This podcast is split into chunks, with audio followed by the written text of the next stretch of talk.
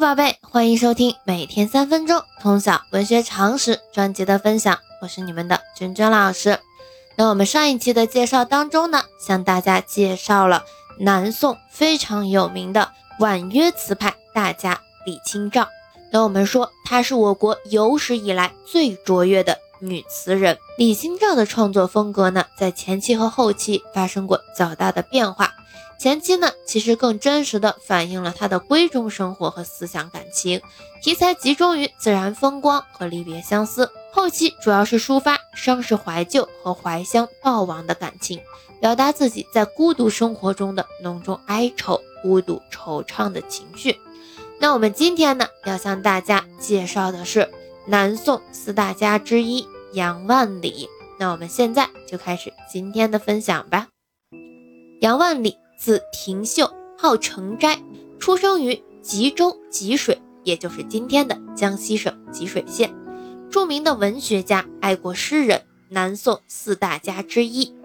他广施博学，一生作诗两万多首，被誉为一代词宗。注意啊，一代词宗。诗歌作品大多描写自然景物，且以此见长，创造了语言浅近明白、活泼自然、饶有谐趣的。成斋体，杨万里的诗在当时就有很大的影响。他广泛的学习前辈，但又绝不为前辈所顾，而是立志要超出前辈。他正是以这种不肯放人篱下、随人脚跟的开拓创新精神，终于别转一路，自成一家，形成了独具特色的诗风。初学江西诗派，杨万里重在字句韵律上着意。五十岁以后，诗风转变，由诗法前人到诗法自然，创造了他独具特色的成斋体。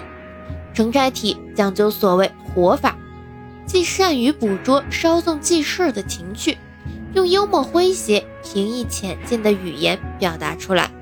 比如《叫风伯》啊，里面有这样一句话：“风伯劝尔一杯酒，何须恶句金吃叟”，就充分体现了城斋体的。特色，杨万里的诗歌作品不拘一格，富有变化，既有雄健奔逸的气势，也有委屈细腻的功力。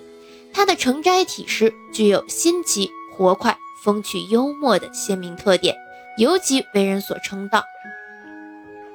同时呢，杨万里十分注意学习民歌的优点，大量汲取生动清新的口语入诗，往往假词谚语冲口而来。因而形成通俗浅近、自然活泼的语言特色。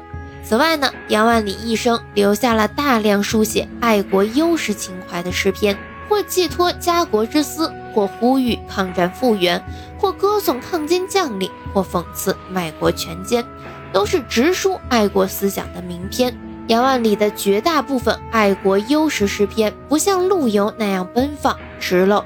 而是压抑胸中的万丈狂澜，凝蓄地底的千层熔浆，大多写的深沉愤郁，含蓄不露。那我们介绍杨万里就到这里啊，大家要知道，首先小文学常识啊，他是南宋四大家之一，同时他还是中兴四大诗人之一。